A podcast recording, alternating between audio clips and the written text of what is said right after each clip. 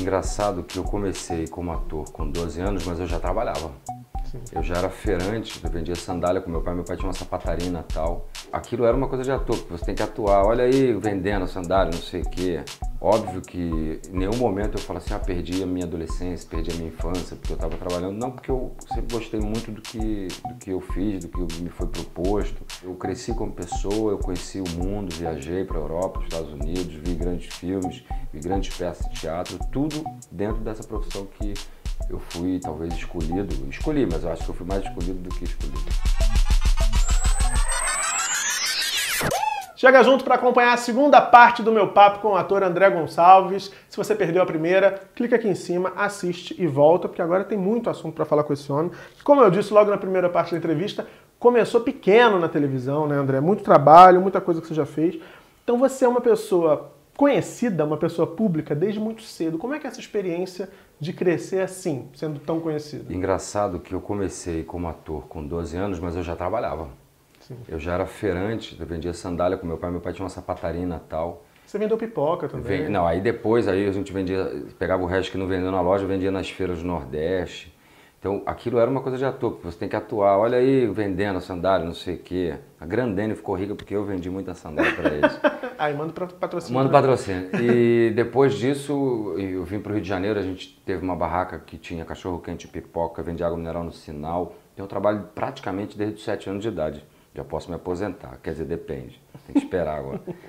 Mas quando eu, eu cheguei para fazer teatro, que eu comecei com, com o grupo do Boal, foi, uma, foi a melhor experiência, talvez, que eu tenha tido é, na minha infância, assim, porque eu quase fui jogador de futebol, eu fui um cara que jogava capoeira, fazia judô, era um esportista praticamente, além de trabalhar com meu pai. Então, quando eu fui fazer teatro e logo depois eu fui fazer televisão, eu entrei no universo do Sandy Júnior, nunca mais saí, sabe? Abra a porteira, Mariquinha. Eu não, não. Então, assim, eu, eu, eu acho que eu lidei muito bem com isso. Óbvio que em nenhum momento eu falo assim, ah, perdi a minha adolescência, perdi a minha infância, porque eu estava trabalhando. Não, porque eu sempre gostei muito do que, do que eu fiz, do que me foi proposto. Eu acho que eu aprendi muito, melhorei muito como pessoa.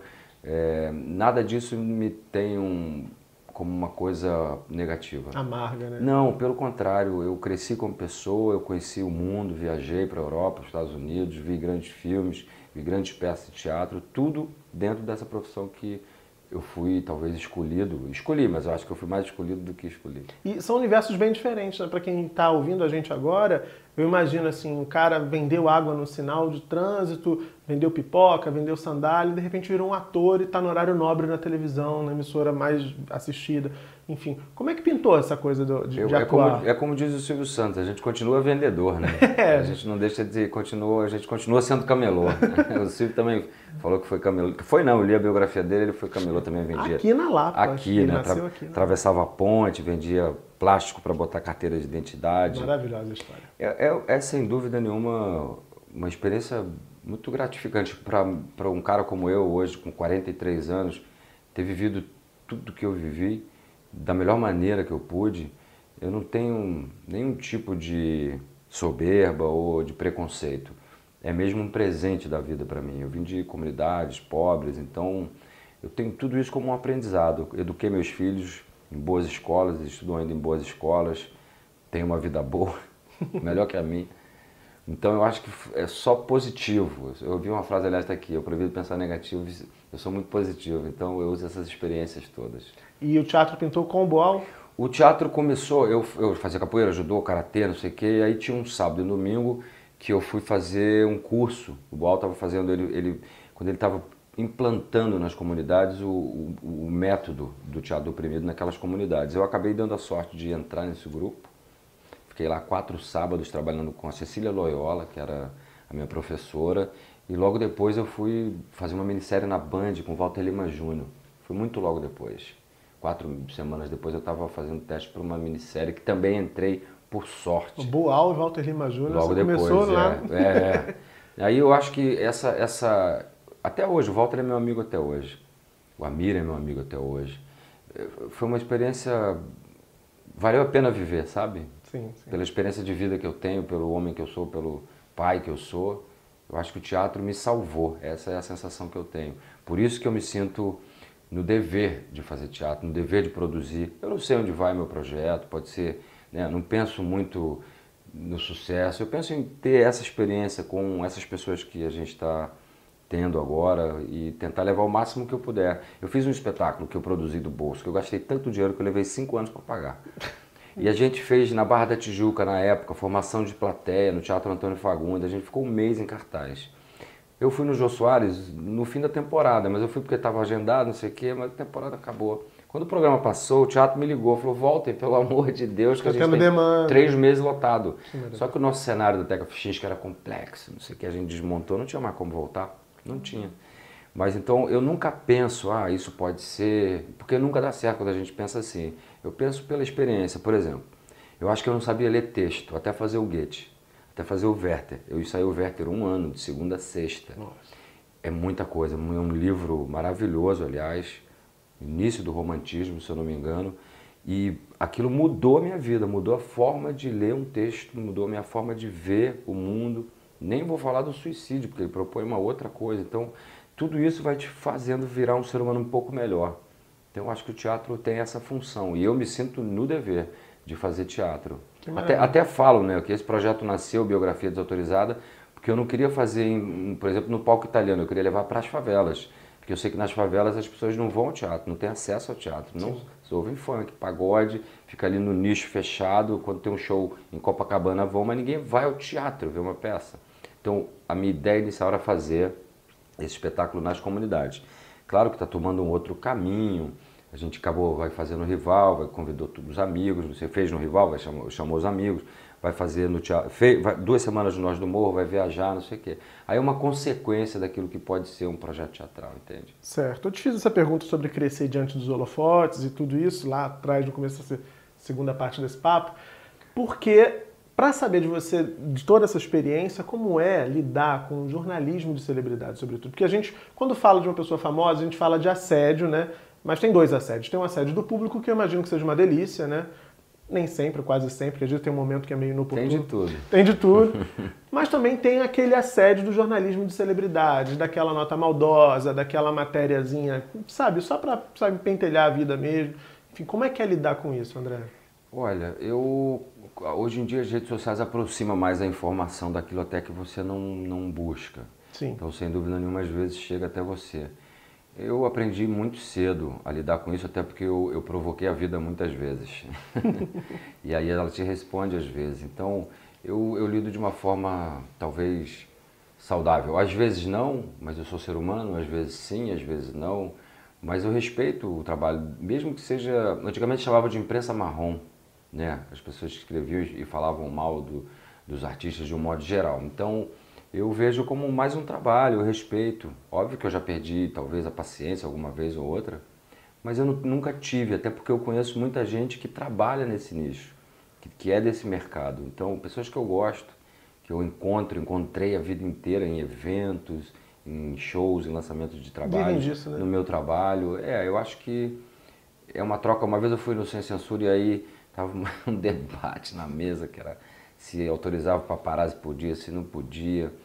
É aquilo que eu te digo. Hoje em dia, ninguém pede mais para fazer uma foto. As pessoas já começam a fotografar, te filmar. Inclusive então, o paparazzi entrou em extinção por conta disso, né? Todo nós mundo... viramos os nossos próprios paparazzi, né? eu tenho várias pessoas que eu adoro que eram paparazzi e hoje são fotógrafos incríveis.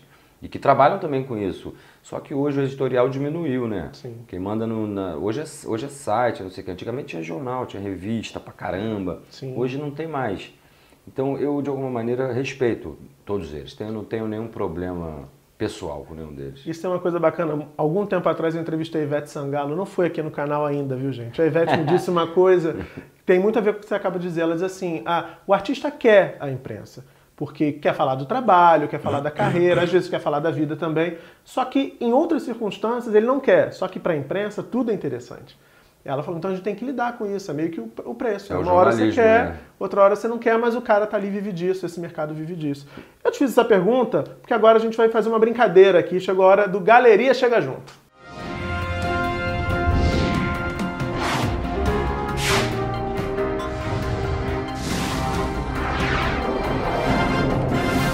André, no galeria é o seguinte. Eba. Você vai olhar para ali comigo, a gente vai ver um quadro de uma celebridade, uma pessoa conhecida. Eu vou te pedir um adjetivo para definir essa pessoa. E em seguida você vai me explicar por que tá dando esse adjetivo para definir essa pessoa. Taca fogo. Vamos lá para ver primeiro. Ih, adoro, amo, amo, amo de paixão. Posso falar o nome? Pode. Silvio de Abreu. O Silvio é uma pessoa muito importante na minha vida. Eu, sem dúvida nenhuma, quando eu entrei na televisão muito pequeno, ele já fazia parte de um núcleo muito importante na TV Globo e, sem dúvida nenhuma, eu fui acarinhado por ele. E fiz um grande personagem, um, talvez um dos maiores personagens da minha vida, que foi o Sandrinho da Próxima Vítima. Então, eu tenho devoção, amor ao Silvio, Silvio de Abreu, meu irmão querido. Um adjetivo para definir o Silvio. Inteligente. Inteligente, beleza. Vamos pro próximo. Hum, não gosto. Tem ódio, tem ódio, não gosto. Maravilhoso. Eu vou te processar. Eu vou te processar. Eu ficava imitando ele. Maravilha. Eu fiquei no reality confinado, então, como eu não tinha nada pra fazer, eu ficava imitando as pessoas. Eu imitava o Ney, não sei o que, mas nem falar o resto, mas imitava muita gente. E ele era um deles. Então, às vezes, porque o Ney, quando vem, ele te pega, né? Às vezes passa o dia inteiro falando assim, não gosta, negativo não é legal. Sorriso, leveza. Aí um dia encontrei ele no banco. Falei, eu, morrendo de vergonha, porque eu tinha feito Vamp com ele. Menino, ele fazia o Vlad, eu fazia o Matozinho. Maravilhoso. Aí, maravilhoso o Vlad, fantástico. Aí ele me olhou de longe e falou, vou te processar. Você tá me imitando, vou te meter um processo, vou tomar tudo que é seu. Aí ele falava, talentoso, muito talentoso, eu gosto, odeio. Aí tinha uma brincadeira que a gente fazia, que ele, que não sei quem inventou esse texto, mas ele falava, do, ele falava, Marco Janine, ótima pessoa, não, ótimo ator, péssimo caráter. ele toma tarja preta, Marco Janine, você sabia disso? Ney, um dos maiores atores do Brasil, se não o maior, o Ney fez muita coisa no cinema, se você olhar o histórico do Ney no cinema, é um ator versátil, um ator vivo, fez muita coisa especial no cinema, fez tanta coisa maravilhosa na televisão. É uma paixão, uma das paixões da minha vida é o Ney. Que maravilha. O adjetivo pro Não Ney. me processa, Ney. É, o adjetivo pro Ney. Nossa, é lindo. Mais um quadrinho.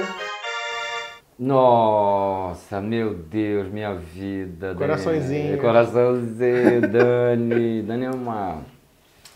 Poderia começar como um- pelo pessoal, uma mulher, mãe, atriz, jornalista de formação também. Ah, não sabia que era É, coleguinha. Incrível, uma mulher impagável. Tem me ajudado muito a seguir o caminho.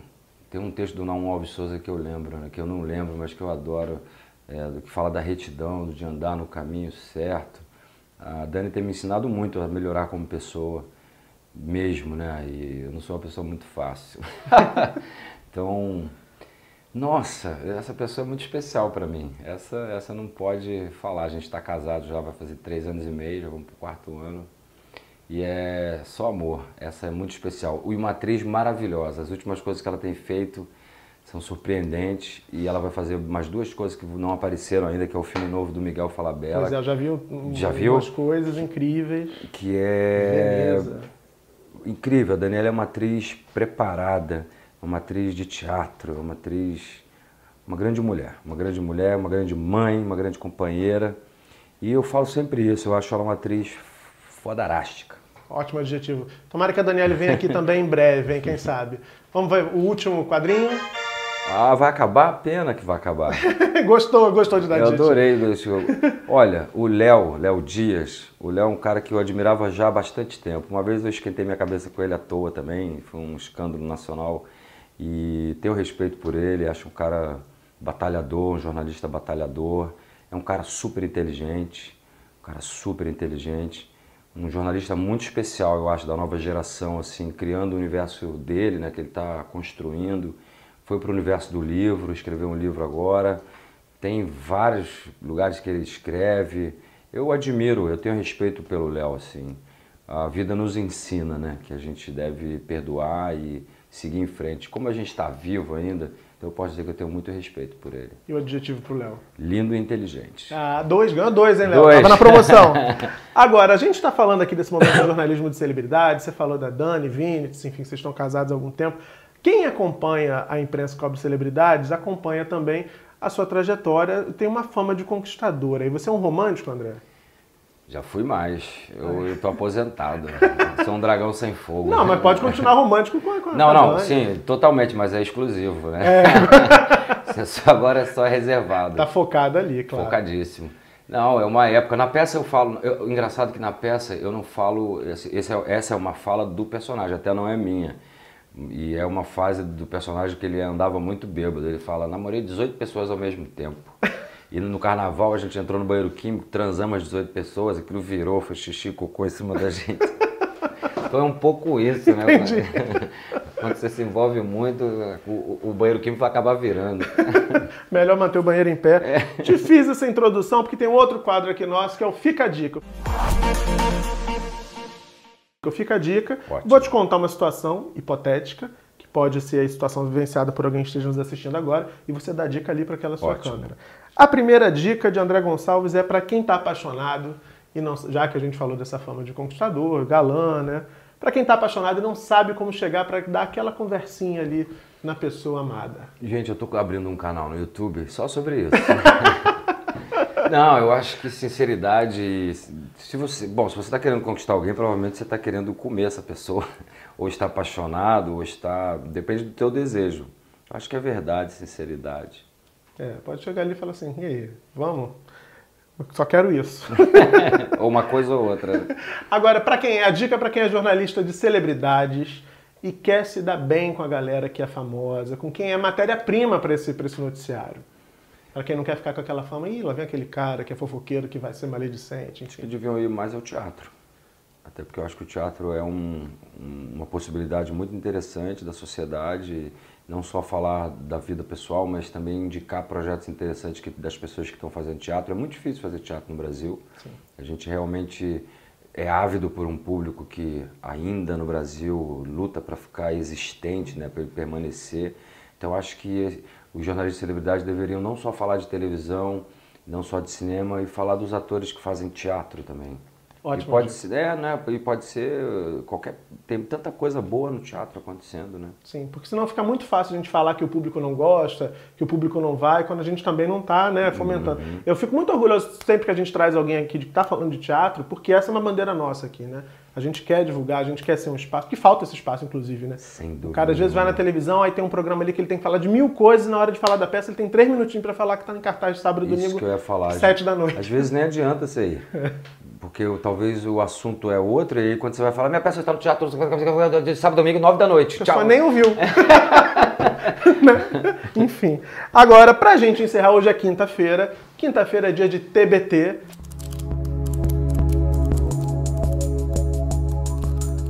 E eu vou te pedir memórias suas. A primeira memória, uma cena inesquecível. Uma cena inesquecível, cara. Olha, eu acho que uma cena inesquecível, empolgante e ao mesmo tempo emocionante, eu acho que é o, o dia que o. Aproveitando que a gente falou do Silvio, que o, que o Sandrinho fala para a mãe dele, quem fazia era a Suzana Vieira, a rainha Suzana Vieira, que ele era uma pessoa livre, liberta. Eu acho que isso é uma cena que eu nunca vou esquecer, até no dia que a gente fez, está memória até hoje. Maravilhoso. Pra encerrar, um mico inesquecível em cena. Em cena? É. Maravilha. Tenho vários. Eu tenho vários. Eu até lembrei de dois que eu não posso contar. Ah, por quê? Porque já. estamos nós aqui. Só tem a gente. Eu já caí do palco, por exemplo. Nossa. Já caí do palco, mas na época o Caetano tinha caído. A Elsa caiu A do palco. Tinha caído, foi nessa altura. Eu estava fazendo uma peça do Dois Perdidos na Noite Suja do Plínio Marcos com o Fredi Ribeiro. E aí, no final, o Fred saía, sempre fazia assim, ele ficava elocubrando e fazia assim, não sei o que. Aí eu, meu personagem era muito o Paco. Paco e Tonho, eu fazia o Paco. E aí eu fui imitar ele, brincar, brincar, brincar. Lá em Recife, um palco imenso. Falei, ah, esse palco é grande, eu vou aproveitar. Aí eu fiquei sacaneando ele, porque eu podia fazer isso, não sei o que, não sei o que. E Sumi. Nossa. Desapareci. Uma vergonha absoluta para voltar morrendo de vergonha. 500 pessoas sentadas passando mal de rir. É um mico. É um mico. É um mico pra chamar de seu, né? Assim. É um grande mico. Querido, Que não tenha mico agora nesse espetáculo novo. Obrigado. Obrigado pela vida. Obrigado. Uma trajetória de sucesso para esse espetáculo. ti também, pra ti também, E pra nós. quando você tiver mais novidades, volta aqui, chega junto, a gente bate mais eu outro fizer a papo. operação, eu venho. Pra virar Neila Torraca. É!